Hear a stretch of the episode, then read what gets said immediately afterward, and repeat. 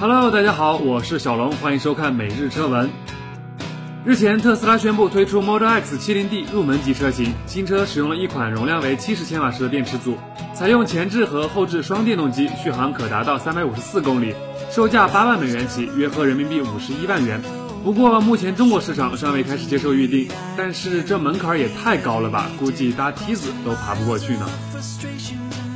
近日，从相关渠道获悉，乐视超级汽车将会在二零一六年一月开幕的 CES 电子展上正式发布，并会在四月开幕的北京车展上正式上市。根据此前的消息，乐视首款汽车是和北汽合作打造的，配备车联网系统，且将会使用纯电力驱动，将分为高低功率两种版本。点火广告三十秒，那真心只能够带了。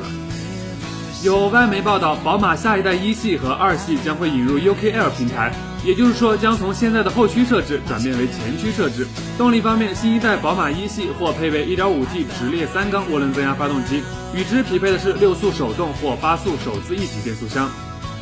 在近日的一场峰会上，Uber 公司的 CEO 表示，一旦无人车的时代到来，Uber 将走这一路线。当问及 Uber 司机怎么办时，他淡然地回答道：“我只能告诉他们，这个世界时刻在变化。”好了，欢迎扫码关注美足语的官方微博和微信平台，第一时间获取最新的推送。我是小龙，我们明天见。